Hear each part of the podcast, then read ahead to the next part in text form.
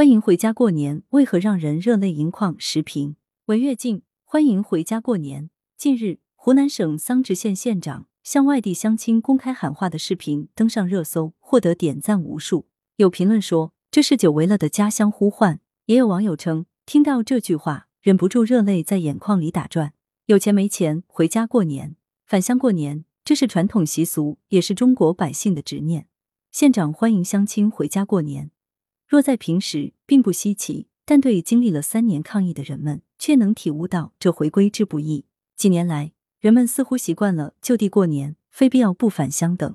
尽管内心不愿，但受困于客观限制，三年未能回乡过年的人不在少数。如今，虽说关于优化防控措施的信息日渐增多，但疫情并未结束。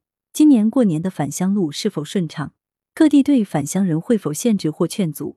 类似现实问题。依然让不少人心中没底。人们从桑植县长的公开喊话中，不只是看到了地方政府对乡亲们的关爱，实际上也希望把它视作一种信号，即在抗疫中落实优化防控措施，为人们的出行和返乡提供便利。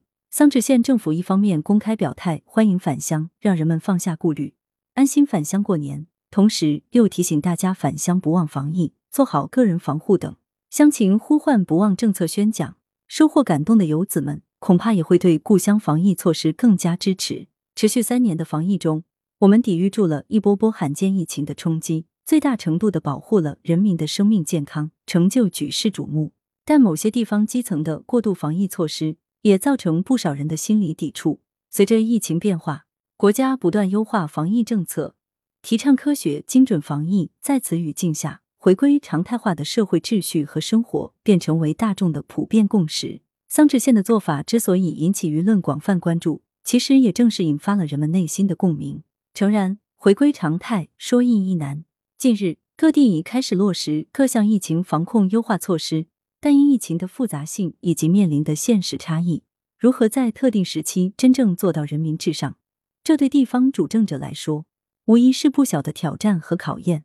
面对疫情形势的变化，各地政府就该主动作为，在严格执行相关政策、做好防疫的同时，尽力满足群众需求，让群众过好小日子，感觉生活有希望、有奔头。有网友赞道：“桑植是有温度的故乡。”其实，在每一位游子心里，故乡都是温暖的、温情的。